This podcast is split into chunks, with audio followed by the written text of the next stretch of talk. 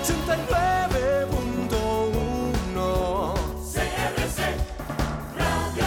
89.1 CRC Radio. CRC 89.1 Radio y Cadena Radial Costarricense no se hacen responsables por las opiniones emitidas en este programa. Inicia El Abogado en su casa, un espacio de apoyo, consultas y consejería legal, donde los renombrados abogados Belisario Solano, Denis Solano y Pedro Beirute ponen sus conocimientos y experiencia al servicio de todos los costarricenses, los martes y jueves a partir de las 9 de la noche, aquí por CRC 89.1 Radio.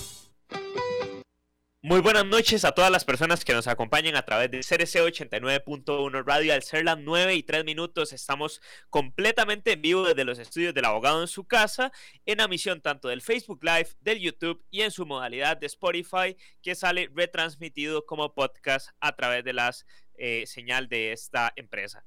Bueno, ya también estamos en vivo a través de CRC-TV como canal 49.1 digital, canal 38 Teleplus digital y canal 54 Plus TV, canal 549 Cabletica Digital y canal 76.4 Cablevisión de Occidente. De la misma manera, ya tenemos habilitado el WhatsApp para que usted pueda hacer las consultas a la invitada del día de hoy y que aproveche a lo largo de la noche esas consultas ya que se acercan eh, el tema de la Navidad y estamos a menos de una semana, don Jesús. Es una semana que tenemos. Una semana y unos días. ¿Ya les pidió el regalo a Santa Claus? Ah, Ok, perfecto. Don Nelson, no sé si ya le pidió el regalo a Santa Claus, pero eh, ellos dicen que se portan bien. Yo no sé qué tan cierto será. Eh, para eso tenemos a doña Emilia. eh, bueno, para hablar un poco del tema, vamos a hablar del régimen de visitas y lo que es eh, la Navidad. Tenemos ya a doña Emilia Williams. Eh, bueno, licenciada, muy buenas noches. Bienvenida. Creo que es la primera vez. Buenas noches, Denis. Sí, es la primera, espero que no sea la última. Un saludo muy cordial a todos por allá en el estudio. Ojalá se hayan portado bien esos muchachos que le pidieron el regalo a Santa, porque si no, no les van a traer nada. Yo no sé, ese, ese muchacho Jesús es terrible y ese Nelson, no sé, habría que ver, habría que ver qué tan, tan cerca de la realidad está esto. Ya tenemos varias gente reportando sintonía, dice don Francisco, saludos, eh, vamos a ver nada más quitar el control al lado izquierdo, saludos, eh, ingerir alimento jurídico de calidad. Bueno, ya en efecto, para eso tenemos la especialista el día de hoy. Licenciada, creo que hablemos, empecemos hablando un poco del tema. Régimen de visitas en épocas navideñas. Eh, el papá muchas veces o la mamá muchas veces dice, usted no tiene derecho de, de participar eh, con el menor el 24 y el 31. ¿Hay alguna solución? Nos quedan dos semanas. eh, ¿Qué podemos hacer? Bueno, ese tema me encanta, Denis, cuando lo propusiste, porque hoy vamos a hablar de las personas menores de edad y de sus derechos, ¿verdad? No vamos a hablar de lo que papá quiere hacer, de lo que mamá quiere hacer, del capricho que les dio, del pleito que han tenido, que no me pagó la pensión, no. De esos temas no. Vamos a hablar de cómo la persona menor de edad tiene ese derecho, ¿verdad? De tener siempre una comunicación, un contacto efectivo con el progenitor con quien no convive y con muchísimo más razón en estas épocas donde el asunto puede tener cierta complejidad, ¿verdad? Hay personas, como decías, que dicen, usted no tiene derecho, me los llevo, etcétera. Y sí, hay muchas cosas que se pueden hacer y por supuesto que lo primero que hay que hacer es conversar, ¿verdad? Hay que dejar de lado muchas veces estos conflictos que puede haber entre parejas o entre exparejas, conversar, ponernos de acuerdo y escuchar a las personas menores de edad, porque, bueno, justamente esa es la idea de todos los convenios internacionales, empezando desde la Convención de los Derechos del Niño, las personas menores de edad tienen derecho a ser escuchadas, que su opinión sea valorada y a partir de ahí podemos llegar a todos estos acuerdos para que sea un fin de año tranquilo y lejos de este tipo de conflictos. Así es, licenciada. Eh, bueno, el punto, el punto medular es prácticamente los menores y ese derecho que tienen tanto de relacionarse con padre y madre. Y eh, olvidarnos de que muchas veces las separaciones o el divorcio, o las separaciones de papá y mamá no son de los menores, porque utilizamos los menores como modo de chantaje. Hoy en la mañana me sucedió que justamente había una, una persona, un, un, eh, una pareja que utilizaba al menor como medio de chantaje. Entonces decía, el mejor regalo de Navidad que puedes tener es verme a mí, pero utilizaba al menor como ese medio de chantaje. Entonces, En estos regímenes de visita, eh, o, el régimen de interrelación familiar y contacto, como lo, denominan eh, algunas personas, ¿qué podemos hacer previo al 24 y al 31 que ya los tenemos encima? Sabemos que tengo una pareja sumamente conflictiva y la pareja no me va a permitir verlos esos, esos días. ¿Hay alguna salida legal que me dé tiempo? Porque ya la verdad, estamos a, a, casi una o dos semanas que cierren los, los tribunales de justicia para yo poder compartir con los menores. Por supuesto que sí, Denis, porque recordemos que aquí los juzgados de familia tienen que dar prioridad a los temas que tienen que ver con las personas menores de edad y hay ciertas eh, figuras que tiene el ordenamiento jurídico que nos podría ayudar a resolver este tema. Una de esas figuras son las medidas cautelares. Cuando existe este tipo de negativa de algún progenitor no custodio, ¿verdad? Así se llama el, padre con, con, quien el niño no vive o con quien el niño más bien convive, de prestar, ¿verdad? Qué palabra más fea, pero es de permitir, como si el derecho fuera de ellos, ¿verdad? Cuando hay este tipo de negativa, pues desgraciadamente muchas veces tenemos que recurrir cuando ya la conversación se acabó o hay personas que definitivamente con quienes no se puede hablar. Entonces, una de estas soluciones es precisamente interponer un procedimiento de eh, comunicación y contacto, hacerle ver a la persona juzgadora lo que está ocurriendo y solicitar esto, una medida cautelar eh, estas medidas cautelares de régimen de visitas provisional, digámosle así, para que las personas que están en casa nos escuchen, nos entiendan muy bien a, qué nos estamos refiriendo, podría efectivamente resolverse en un, tiempo corto. Si tienen un abogado sagaz que los acompañe en el juzgado y le haga saber a la persona juzgadora la urgencia de este tema y precisamente que es para lograr salvar, ¿verdad?, esta Navidad y fin de año y que los chicos puedan compartir con ese papá con quien no viven o mamá con quien no viven. Licenciada, ah, bueno, ya tenemos varios, varios comentarios y varias consultas en el tapete. Una es el tema de los privados de libertad y el derecho a interrelacionarse con las personas menores de edad. Pero previo a entrar a ese tema, hay una que es muy interesante, ya que usted lo acaba de mencionar. Dice, para solicitar un régimen de visitas debe ser por medio de un abogado, licenciada. Sí debe ser por medio de un abogado porque es una, una gestión que se hace ante el juzgado de familia. Lo que podemos hacer por propia manifestación tiene que ver con el tema de violencia doméstica o con el tema de pensiones alimentarias. El régimen de visitas sí debe ser con un abogado. Hay algunas opciones, ¿verdad?, de, abogados que trabajan, por ejemplo, con el tema de consultorios jurídicos, que están en universidades, que podrían ayudar a estas personas que tal vez no tengan los medios económicos, pero sí necesitan el patrocinio legal para interponer el proceso. Ok, perfecto. Dice, don Julio dice, las personas eh, menores de edad y su progenitor en condición de, de, privado de libertad. Saludos. Excelente programa. ¿Qué podemos referir sobre ese tema? Una persona que está recluida, que, bueno, llega a Navidad, llega a fin de año, ¿existe alguna posibilidad en el tanto de que se pueda relacionar con la persona, eh, ya sea a la hora de los horarios que están definidos para las familias o no? Es una excelente pregunta y la respuesta va a depender del caso concreto, ¿verdad? Tengo que devolverme a cómo inicié. ¿Cuál es el interés de la persona menor de edad, verdad? Porque nosotros podemos decir, el padre tiene derecho a ver a su hijo. Uy, eso no es tan así, ¿verdad? La, la respuesta sería, es lo mejor para el hijo ver a un progenitor que está en esas condiciones. No necesariamente en todos los casos va a ser así. Si el juez o la madre, ¿verdad? Que en, este, en esos casos la, la guarda está ejercida por la madre, considera que es lo mejor para la persona menor de edad, pues sí, se pueden dar las condiciones y sucede, ¿verdad? Vemos esto en muchos centros que tal vez no son de, muchísima alta seguridad, donde personas menores de edad definitivamente acuden a compartir con sus progenitores que están privados de libertad, una situación lamentable que no les va a afectar. Hay otros casos en los que definitivamente no es lo, lo mejor para esa persona, puede ser que sea un niño muy pequeño o puede ser que las condiciones del centro donde está esta persona recluida no lo permitan y entonces no va a ser lo mejor. Se va a poder contactar con esta persona tal vez de otra manera. Ahora tenemos la tecnología, ¿verdad? Muchos progenitores, la única forma de comunicación y contacto que tienen con sus hijos menores de edad es a través de videollamada o llamada telefónica y esto podría ser una solución para estas personas. Perfecto. Eh, otro de los, de los temas, y recordarles que también estamos disponibles a, través del WhatsApp, que es 8666-8916. Licenciada, ¿qué pasa si Denis está, eh, bueno, en, eh, o tuvo una relación de pareja con Marta? Marta no existe, a ver, hipotéticamente. Llegamos a un acuerdo de régimen de visitas. Entonces, en ese acuerdo se plasma de que el día 24 va a pasar con Denis y que el día 31 va a pasar con Marta. Pero Marta, el día 24, dice, no quiero, usted no ha pagado la pensión. Ok, utilicemos ese, e, e, ese insumo que es mucho de lo que se da. O no quiero porque simplemente no, no voy a poder y voy con mi pareja para, para la playa. ¿Qué puedo hacer yo para poder garantizar en realidad que pueda eh, participar Denis con, con, el menor, ya que Denis le compró el juguete, le compró, eh, le, tiene una actividad familiar, llega Santa y desea estar con el papá. Entonces, ¿qué puede hacer, qué puede hacer Denis, licenciada?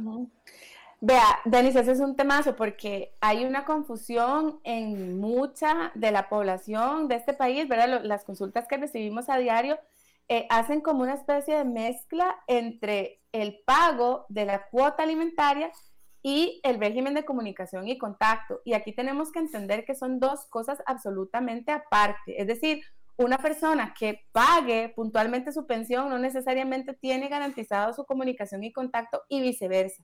Entonces son dos temas completamente aparte. O sea, puede haber papás o mamás que no hayan pagado la pensión, pero el derecho de su hijo a compartir con ellos está intacto. Entonces eso es lo primero que tenemos que entender eh, muchos papás o mamás que dicen, bueno, es que yo no pago pensión, entonces no veo a los chiquitos y, y, mezclan este tipo de temas y en realidad son dos temas completamente apartes.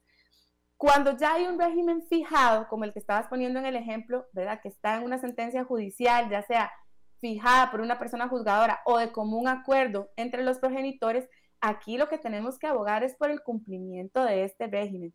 Y por eso nosotros los abogados que trabajamos en este tema tratamos de recomendarle a las partes que no dejen estos regímenes tan abiertos como podrá compartir con el papá cuando lo tenga bien, cuando el horario del papá lo permita, ¿verdad? Porque este tipo de regímenes tan abiertos no nos hace a nosotros posible, cuando hay un incumplimiento, poder decirle a la persona juzgadora que refuerce este régimen cuando queda así tan abierto, ¿verdad? Es muy difícil. ¿Qué le vamos a decir al juez? Entonces luego tenemos, se nos hace muy complicado el tema de la ejecución. En ese ejemplo que nos estás poniendo, habría que ver muchos temas, cómo fue notificada esta persona, si fue notificada en forma personal, porque aquí podría haber un incumplimiento eh, ya de, temas penales, ¿verdad? Hay un incumplimiento a una sentencia judicial que podría derivar en figuras penales que podrían ser, digamos, de consecuencias graves para el progenitor que lo esté incumpliendo, siempre y cuando se, se cumpla una serie de requisitos de notificación, por ejemplo. Licenciada, ¿qué pasa? Ahora me voy al lado contrapuesto. ¿Qué pasa? Que hay muchos papás que solicitan un régimen de visitas. Perfecto el primer mes, segundo mes perfecto, tercer mes ya se olvidan del menor y entonces ya no les importa el menor, cuarto mes tampoco, quinto mes tampoco y aparecen mágicamente en Navidad. hay que cumplirse, hay que cumplirse o no en ese escenario el régimen de visitas o la persona de que en algún momento ya había comenzado a hacer un abandono de ese ejercicio del rol paterno se le, había, se le tenía que, quedar ya eh, excluido, fenecido.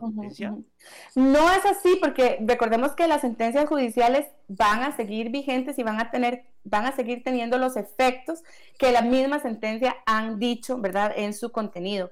Entonces, bueno, aquí lo que caben son varias figuras. De nuevo, estamos ante un incumplimiento. El incumplimiento viene de ambos lados. Tanto la persona eh, no custodia como la persona custodia puede tener incumplimientos y lo importante es como siempre tratar de llegar a acuerdos. ¿Y qué es lo que pasa en este tema, Denis? Lo que es muy triste, se va perdiendo algo que muchas veces es irrecuperable y que es ese vínculo, esa, esa cercanía que la persona menor de edad tiene con ese progenitor con quien no convive. Entonces, si estamos hablando de un papá que un mes no vino, al segundo mes no vino, al tercer mes no vino, probablemente ese chico cuando en Navidad aparece papá no va a querer ir con papá. Entonces aquí es donde vienen las situaciones complejas, cómo obligamos a una persona menor de edad a cumplir con una obligación que él en su corazón ya no quiere cumplir. Y entonces vienen todas estas complicaciones donde las personas que trabajamos en esta materia tenemos que documentar que el chico no quiere ir, por qué no quiere ir, cuántos años tiene el niño, etcétera, para poder hacerle ver a la persona juzgadora que no es un capricho de mamá, sino que papá no ha venido durante todo este tiempo y ya el chico no tiene ganas de ir porque ya ese vínculo se va rompiendo. Y esas, muchas veces ese tema es triste porque no se puede recuperar. De hecho, licenciada, nada más vamos a, bueno, a, recordar que primero tratemos de solucionar los problemas como adultos, ¿verdad? Ese es el primer, el primer escenario porque aquí lo que más importa es la persona menor de edad y muchas veces arruinamos ese momento eh, casi que magistral en donde, bueno, yo recuerdo de, de chiquito que, que tenía un camión de bomberos que yo lo deseaba y entonces uno tiene el derecho de participar tanto de como su papá como su mamá el, en el ejercicio para poder disfrutar el, el, juguete. Y muchas veces eso no se da. Pero licenciada, vamos a, nada más un pequeño corte y ya volvemos eh, con más del abogado en su casa. Su casa son gracias a Icono Advanced Solution.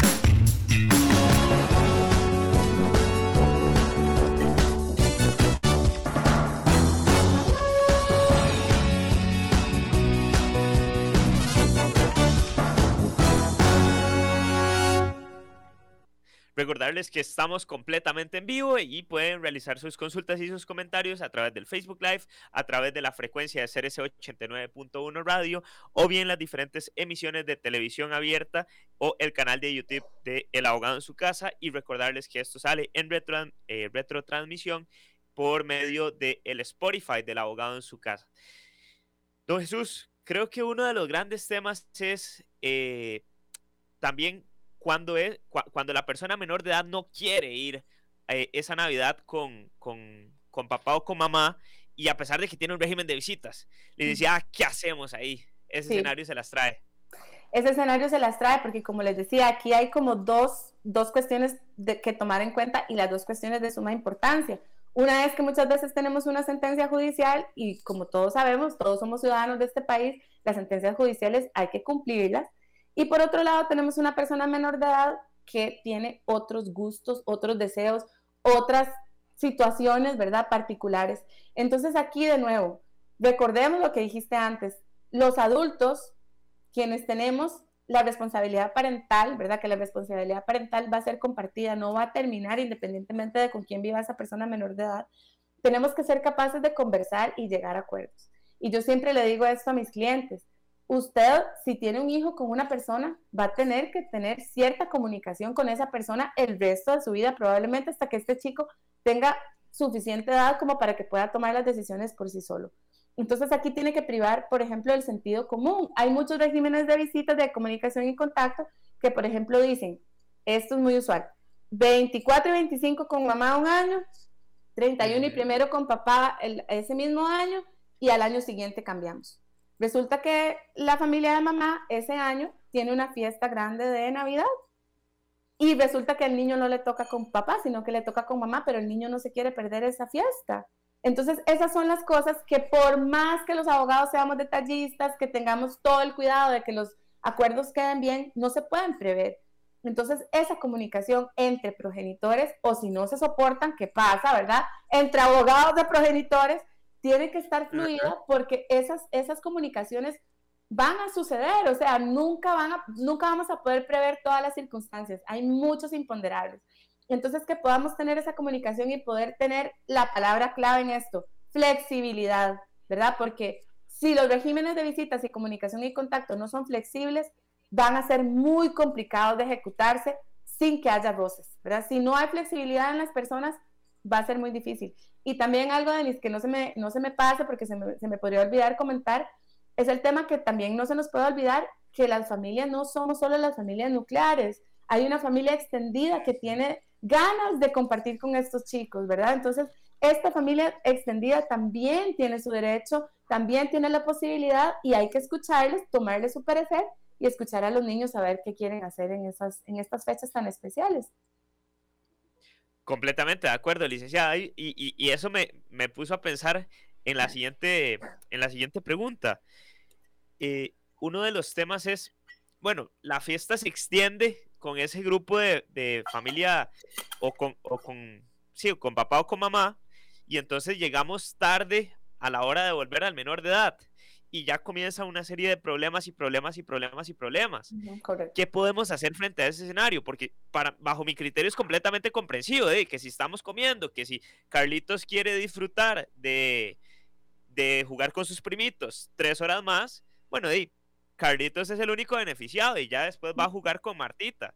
Entonces, ¿cuál es su opinión, licenciada? ¿O, ¿O cómo debemos diligenciar esta situación? De nuevo, volvemos al tema de la flexibilidad y lo que yo siempre le digo a mis clientes es que tratemos de, encarar este tipo de situaciones siempre desde la buena fe. Entonces, si hay un tiempo que yo voy a restar, por decirlo así, al tiempo que esa persona menor de edad va a pasar con el otro progenitor, yo le sugiero siempre afrontarlo desde cómo voy a reponer ese tiempo, ¿verdad? Un ejemplo típico. Quiero salir del país con los chicos, eh, quiero llevármelos para pasar fin de año en X lugar, pero a mí no me corresponde fin de año. ¿Cómo negocio eso con la otra persona, con el otro progenitor? Entonces yo siempre lo, lo encaro desde, mira, los chicos van a disfrutar mucho, es un viaje muy lindo, y te voy a reponer el tiempo de esta manera, ¿verdad? Entonces, de, igual, si me voy a atrasar tres horas, cuatro horas, cinco horas, o si quiero que el niño pase otra noche con nosotros porque tenemos una actividad especial, lo más sencillo es decir, te voy a reponer el tiempo de esta otra manera, ¿verdad? Entonces así todo el mundo gana, los chicos, que es lo más importante, van a estar contentos y los progenitores no van a sentir que el otro está abusando de ellos, porque muchas veces eso sí ocurre. O sea, si hay progenitores que no les interesa respetar el régimen y quieren hacer lo que les da la gana. Entonces, esto también es verdad y eso nos pasa a montones. Pero entonces tenemos que tener eso claro, ¿verdad? Enfrentarlo como desde lo positivo, desde cómo te lo voy a reponer para que la persona no se predisponga y las negociaciones puedan fluir.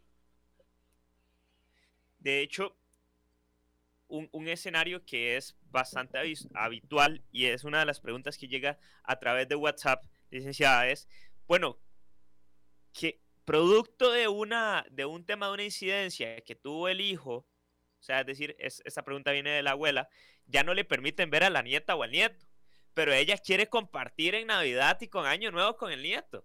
¿Qué puede hacer? Sí. Igualmente que el progenitor, esta abuela tiene derecho a interponer un procedimiento de comunicación y contacto, solicitar una medida cautelar, ¿verdad? Corra, eso sí, para que le dé chance.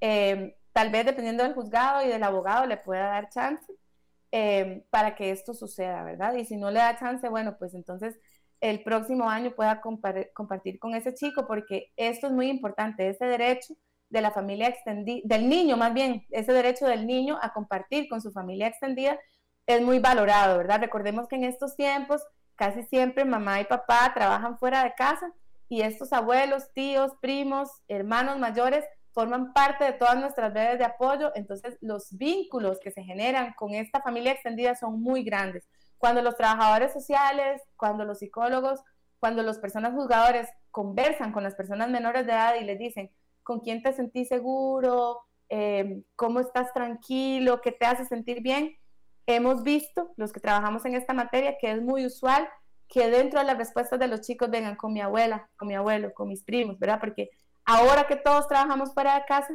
necesitamos ese red de apoyo casi siempre y los vínculos que se forman son muy grandes.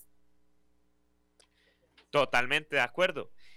Cuando ya una persona mayor, bueno, a ver, en el sentido de que ya son 15 años, muchas veces pensamos o, imaginamos el tema de, los menores que son los beneficiarios entre, entre 5 y 6 años, porque por, este sentido va, focalizada la pregunta. Si ya mayor de 15 años no quiere ir a ver a papá o mamá porque quiere quedarse con, en la fiesta de, del hermanito que están jugando de PlayStation, eso es completamente válido. Correcto. Sí, ok.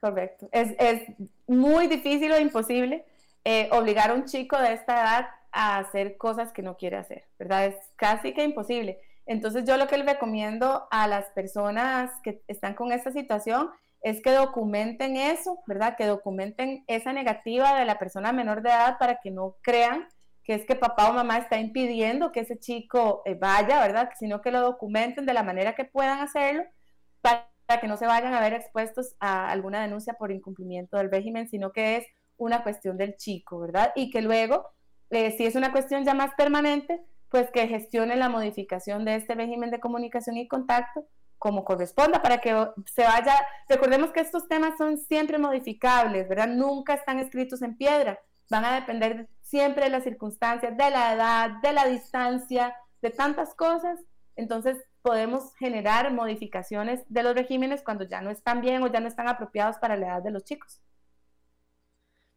Ok, perfecto. Dice, dice uno de los, de, la, de los radioescuchas, dice, don Francisco, en asuntos tan lineales como lo de la educación espiritual, según surgen dificultades a la hora de señalar X o Y doctrina religiosa. Es algo súper complicado para los menores en una separación. Eso es importante porque muchas veces en un lado tenemos un, eh, un dogma religioso y en el otro lado tenemos otro dogma religioso. Entonces, pensamos de que la oración eh, no sé, para el niñito Dios el día 24 y el 25 puede ser normal, pero el, chiquito no le gusta o se vuelve eh, o tiene cierta renuencia porque cree en otro dogma, eh, pues, ¿qué podemos hacer en ese caso? Porque aquí hay como dos líneas, ¿verdad? Está frente a dos escenarios y dos religiones completamente diferentes, Licia. Sí, vea, eso es un temazo también. Aquí ya no estamos hablando de temas de guarda ni de, ni de comunicación y contacto, sino que estamos hablando de responsabilidad parental. Eh, lo que antes era conocido como la patria potestad y, y esta, este tema de la educación de los chicos, porque la escogencia de la religión podría considerarse como la educación espiritual de los chicos, es un tema complicadísimo. Lo podemos poner hasta al nivel de escoger la escuela, ¿verdad? De, los de las personas menores de edad. Eh, son divergencias o diferencias que pueden existir en el ejercicio de esta responsabilidad parental. Si los papás no logran ponerse de acuerdo en este tema, hay que interponer un procedimiento judicial y será la persona juzgadora escuchando a las personas menores de edad, viendo todo el contexto que hay, quien decida sobre este tema tan delicado. Ahora, a mí eso me parece el colmo, ¿verdad? Eso, quienes ejercemos la responsabilidad parental deberíamos ser capaces de poder no volver locos a los chicos con temas tan delicados, ponernos de acuerdo y por supuesto, para ponerse de acuerdo hay que ceder. Entonces, este tipo de temas de los más fundamentales hay que ceder y buscar siempre lo que es, menor, lo que es mejor para esas personas menores de edad. Dice uno de los radioescuchas, decía, si obligan a la persona menor a irse con el, con el padre o con, eh, o con el padre, bueno, lo señalan en específico, ¿se le puede poner eh, medidas de violencia doméstica? Mm, bueno, es que depende, no, tendría que estar en la situación concreta que me está diciendo, no lo veo tan claro qué significará obligar y cómo lo pueden obligar, ¿verdad? Habría que ver todas las circunstancias concretas de, este tema. Eh, si no, no les sé responder en un 100%, dependería de la situación en específico. Lo que sí le puedo decir es que esa persona menor de edad debe ser escuchada, su opinión debe ser escuchada y muchas veces hay un mito, ¿verdad? Que tal vez existía antes, que pensábamos que dependía de la edad, que era que teníamos que escuchar a, los, a las personas que ya tenían criterio, inclusive mucha gente dice que cuando, tenga mayor de, cuando sea mayor de 12 años, no, es así, ¿verdad? Va a depender de la madurez de la persona menor de edad y siempre hay que escucharla, ¿verdad? Nosotros hemos visto niños súper pequeñitos, ¿verdad? 5, 4 años, que son traídos a un procedimiento judicial con todas las garantías de lo que traen todas las convenciones internacionales de los, de los derechos de los niños y son escuchados a través de dibujos, a través de pinturas, a través del lenguaje corporal, ¿verdad? No es como solamente preguntarles con quién quiere ir, sino que las personas menores, las personas que trabajan en esto con menores de edad,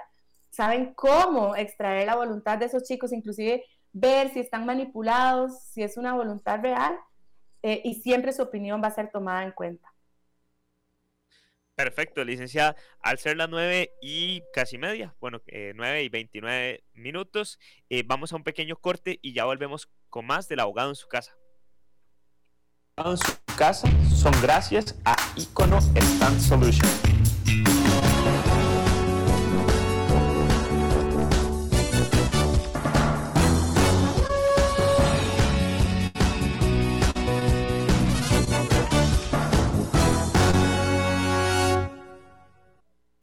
Al ser las nueve y media, estamos totalmente en vivo. Bueno, le saluda Denis Solano a través de los micrófonos de 89.1 Radio FM. Ya, don Jesús, creo que este es el último programa del año, si no me equivoco.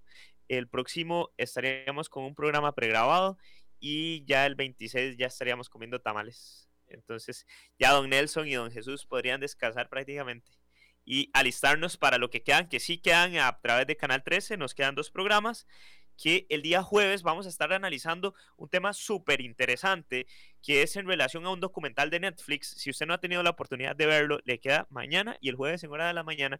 El documental se llama Duda Razonable de cuatro, de tres personas que fueron eh, privadas de libertad y que ah, eh, descontaron una pena de prisión y de forma eh, bueno, no sorpresiva, sino en la Corte Suprema Mexicana dictaminó que eran inocentes y los dejó en libertad. Entonces, los abogados que intervinieron en ese proceso estarán con nosotros el día jueves a las 8 pm.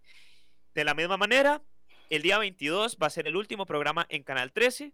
Eh, para que nos acompañen, vamos a analizar varios aspectos de temas navideños para que usted vaya bien afilado, que son aguinaldo, salario escolar, régimen de visitas, pensiones, eh, todo lo que usted se imagine, conducción temeraria, don Jesús, que es el, el, el área que me encanta, derecho penal. Apunte el número por si usted choca. Ah, no, no es así. No, esperemos que no. bueno, es, es, esperemos que Jesús no, pero que, que me llamen si, si alguien choca cuando se pasaron de tragos.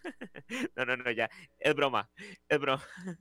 Eh, y todas ese tipo de incidencias. Licenciada, ¿qué pasa si uno de los papás, aquí dice la, bajo la misma pregunta del WhatsApp, tiene medidas de violencia doméstica hacia mi persona, pero hacia el menor, eh, hacia el menor no, y puede llevárselo sin ningún problema? Correcto, así es. Aquí hay varias, varios temas importantes. Em, los regímenes de comunicación y contacto, nosotros muchas veces nos cuesta imaginar otras formas de que exista esa comunicación y contacto y solamente nos imaginamos que un progenitor se lleva al chico y, se lo lleva a comer un helado, se lo lleva el fin de semana, etc. Resulta que hay muchas formas de comunicación y contacto.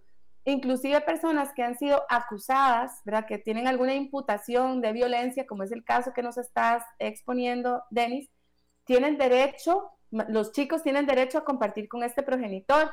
El tema es cómo van a compartir con este progenitor, ¿verdad? Una forma usual es inclusive que se vean en el juzgado que vayan al juzgado, que progenitor que tiene alguna acusación eh, tenga este tipo de, forma de compartir con sus hijos en una forma controlada, supervisada por el propio juzgado, supervisada por el PANI, ¿verdad? Entonces, hasta en estos temas de violencia doméstica podemos lograr que ese vínculo no se rompa por completo, aun cuando exista sospechas de que podría existir algún tipo de violencia. Entonces, para que un chico o una chica del todo no compartan en forma presencial con ese progenitor, eh, tiene que ser por una razón muy, muy, muy de peso, ¿verdad? Eh, ¿Qué te digo?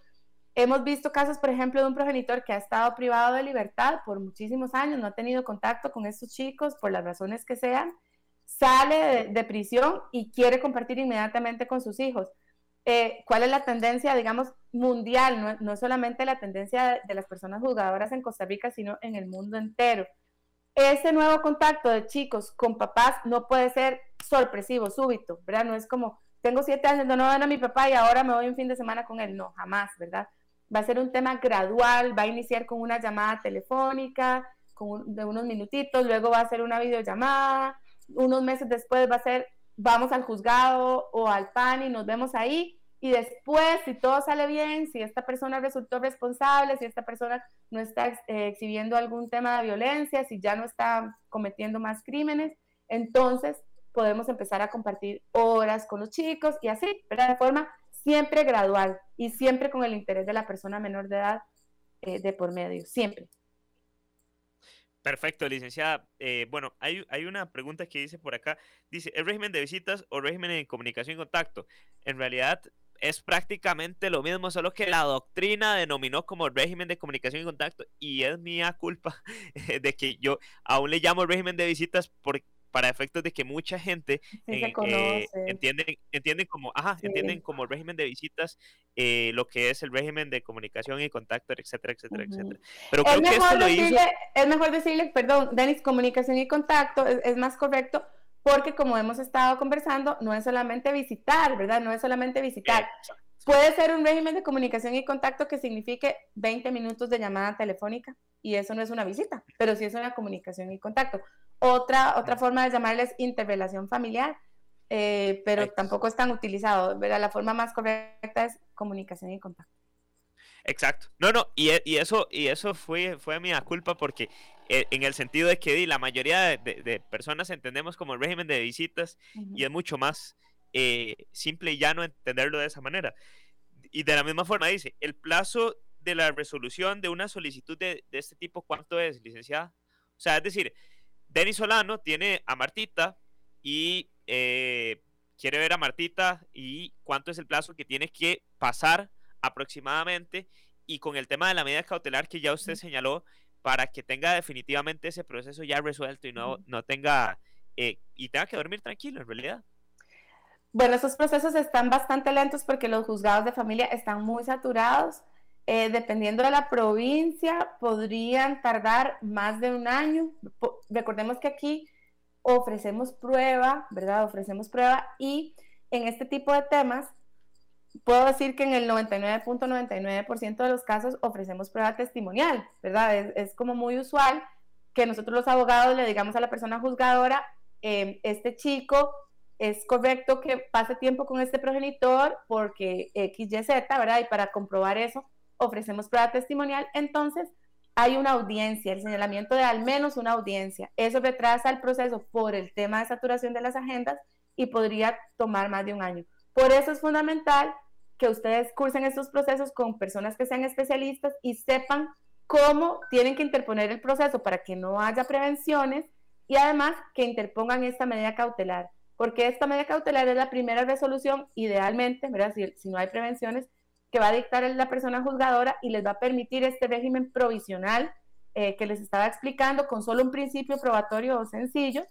y pueden rápidamente estar en contacto con los chicos. ¿Qué les digo? Yo lo he logrado en un par de semanas, ¿verdad? Eh, la medida cautelar, porque obviamente hay que hacerle saber al juzgado la urgencia de la situación eh, y que le den prioridad al tema por tratarse de un régimen de comunicación y contacto. Totalmente de acuerdo, licenciada, dice doña, la licenciada Tania eh, Serrano dice gran tema. Y uno de los, de los temas que se circunscriben es cuando yo cumplo ese año, ¿qué pasa si yo tengo un nuevo trabajo y entonces lo que el juez definió, lo que llegamos a esa conciliación, de mis circunstancias variaron, ya no trabajo de 9, de 9 a 10 de la noche un martes y ya no trabajo de, de 8 a 9 un, un jueves. Resulta que ahora puedo tener más, más tiempo. Todos los acuerdos que hagamos en, en este tipo de procesos se pueden ser variados. Correcto, esa es la principal característica, ¿verdad? Como les decía, nunca van a estar escritos en piedra, van a depender siempre de las circunstancias, de modo, espacio, tiempo, la edad de las personas menores de edad y todas las circunstancias que rodeen el caso. Le doy un ejemplo típico, lo vimos un montón en la pandemia, ese fue el pan de cada día de nosotros, ¿verdad? Porque, ¿qué pasaba? Había progenitores custodios que decían, usted no puede ver al chiquito porque usted no es burbuja, no entró, ¿verdad? Y ese fue una tragedia, ¿verdad? Para muchos padres con, que no convivían con los chicos y tuvimos que interponer muchísimos procesos de, de comunicación y contacto y las personas juzgadoras dijeron, bueno, está bien, puede haber pandemia y lo que sea, pero este tiempo de los chicos con sus papás no se recupera. Entonces, tomemos todas las medidas y adelante con el régimen, ¿verdad? Entonces, esta es una circunstancia que, que nunca nadie de nosotros pudo haber previsto y puso de cabeza todos los regímenes de visitas y comunicación y contacto que existían. Del mismo modo que pasó, muchísimas personas cambiaron su forma de trabajar, muchísimas personas empezaron a trabajar desde casa y esto permitió lo que estabas diciendo, más flexibilidad, más horas. Y si esto es lo, mejor para las personas menores de edad, perfecto, ¿verdad? Inclusive vimos también con el tema de las personas que trabajan desde casa, como la custodia, que era monoparental, ¿verdad? Uno de los padres tenía la guarda, empezó a ser una custodia compartida. Y esa es la tendencia en el mundo, esa es la tendencia del Tribunal Europeo, esa es la tendencia, ¿verdad? Global, que la custodia compartida es la situación ideal para las personas menores de edad cuando las circunstancias así lo ameritan y así está resolviendo la sala segunda. Entonces, eso lo vimos mucho con la pandemia. Ok, perfecto, licenciada. De hecho, bueno, eh, gran parte de todo este tipo de, de, resoluciones o procesos, más bien creo que los jueces, bueno, sí, los jueces eh, estiman a llamar a ese comunicado de decirle a usted, yo le doy la primera base, pero después vaya entendiendo de que quedan 25 años de frente y ya ustedes tienen que ir relacionándose, relacionándose poco a poco, poco a poco, pero di, no entendemos hasta que tenemos una sanción, una sanción penal o hasta que logramos entender que ya hay que ubicar un grado de madurez y que independientemente de la el hijo o la hija siempre va a tener derecho a ver a su papá o a su mamá, ¿cierto? Correcto, así es. Entonces, hay que buscar esas salidas alternas para poder eh, ir planificando lo que es o lo, o lo, que mejor le conviene a los niños y las niñas en este ejercicio del el rol paterno. Correcto. Y, llegan, temas, eh, Denis, tan tristes como que uno escucha eh, al progenitor custodio que, por ejemplo, no permite que con quien no vive el chico asista a la graduación de ese chico, por ejemplo.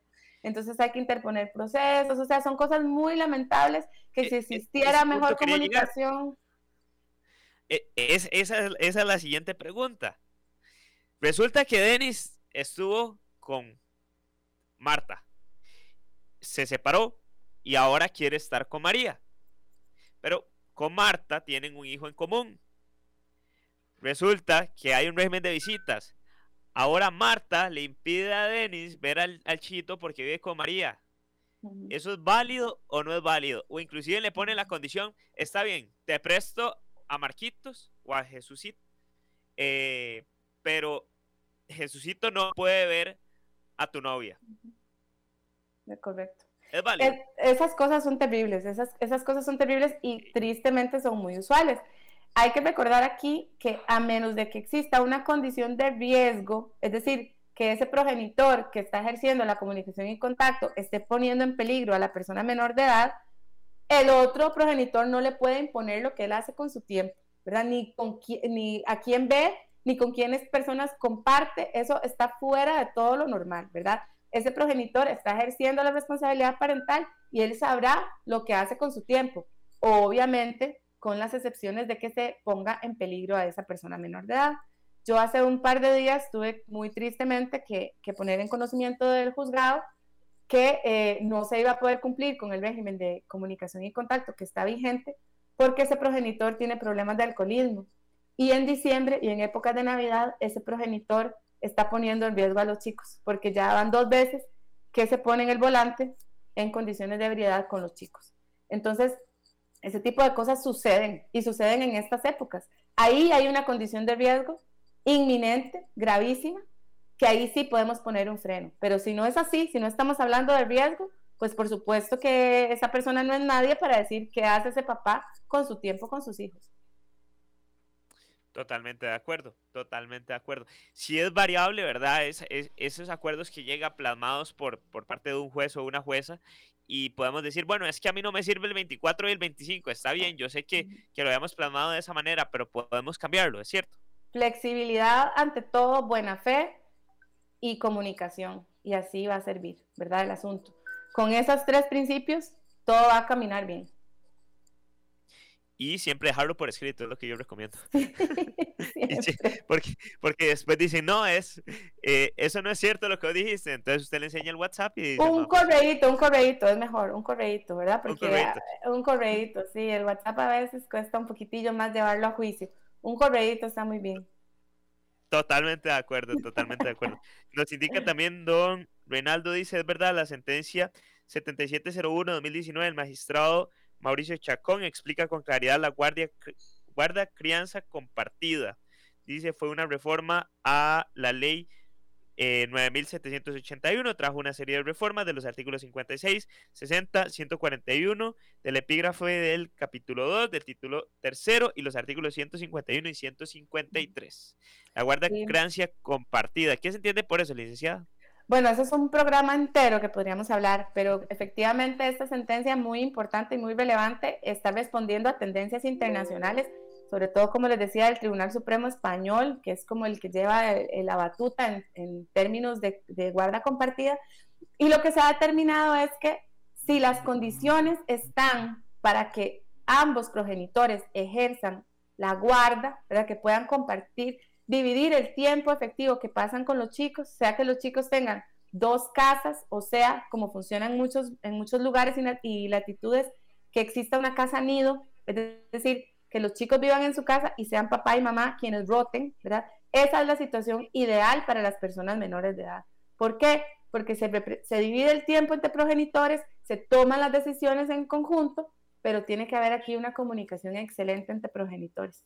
Entonces, por eso hay que ver la situación concreta para ver si eso es viable. Pero esa es, se ha demostrado por la psicología, por el trabajo social y en general por todas las situaciones que están alrededor de las personas menores de edad, que esto sería lo ideal, ¿verdad? Porque ya nos hemos ido olvidando de ese tema, que los menores tienen que estar con la mamá y el papá llega a visitarlos, ¿verdad? Ya no es así. Ahora sabemos que la figura de papá es igual de importante que la figura de mamá en la crianza de esas personas menores de edad. Dice una de las preguntas, licenciada, yo como tío tengo derecho a solicitar un proceso como estos. Sí tiene derecho, es más fácil que lo haga a través de los abuelos, eh, porque a través de los abuelos es como hay más, más jurisprudencia y ya hay pronunciamientos de sala segunda, entonces le va, le va a ser más fácil eh, hacerlo a través de los abuelos, entonces que los abuelos, que el chico vaya donde los abuelos y el tío los puede ver ahí, compartir con ellos ahí. Ok, perfecto, perfecto, licenciada. Eh, otro de los, de los temas también es, bueno, los cuadros de violencia que ya usted acaba de indicar que muchas veces tenemos esas fiestas navideñas y sentimos de que todo se nos va de las manos en el alcohol, en el tema de las comidas, y entonces el chiquito llega a decir, eh, mamá, es que me, pasó esto mientras yo estaba con papá. En esos escenarios, ¿qué es lo que tenemos que hacer como padres? Sí, es muy lamentable, ¿verdad? Primero que todo, documentarlo. Eh, de nuevo, envío un correíto, envío un correíto a esa persona exponiendo lo que ocurrió, Em, y eso le podría servir a usted en el futuro si esa situación es reiterada en el tiempo para poder solicitar la modificación de estos regímenes de comunicación y contacto porque va en contra de ese interés superior de la persona menor de edad. Y esto hay que verlo con el tema del riesgo, ¿verdad? Eh, para que exista una modificación de estos temas, eh, es importante demostrar que existe ese riesgo. Otro ejemplo típico es cuando este progenitor se dedica a alguna, alguna profesión u oficio, ¿verdad? Digámosle así, eh, cuestionable que pone en riesgo la vida de las personas menores de edad o su seguridad. En estos casos, lo que conviene justamente es que esas personas convivan y compartan con los chicos, pero no en su casa, ¿verdad? Porque en esas casas se puede armar una balacera en cualquier momento, por ejemplo, ¿verdad?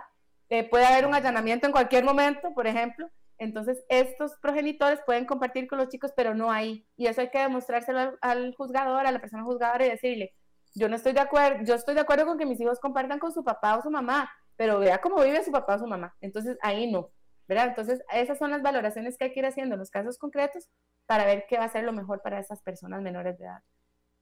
Totalmente de acuerdo. Licenciada, bueno, ya casi tenemos que finalizar, pero nada más vamos a un pequeño corte y ya volvemos con más del abogado en su casa. En su casa son gracias a Icono Stand Solution.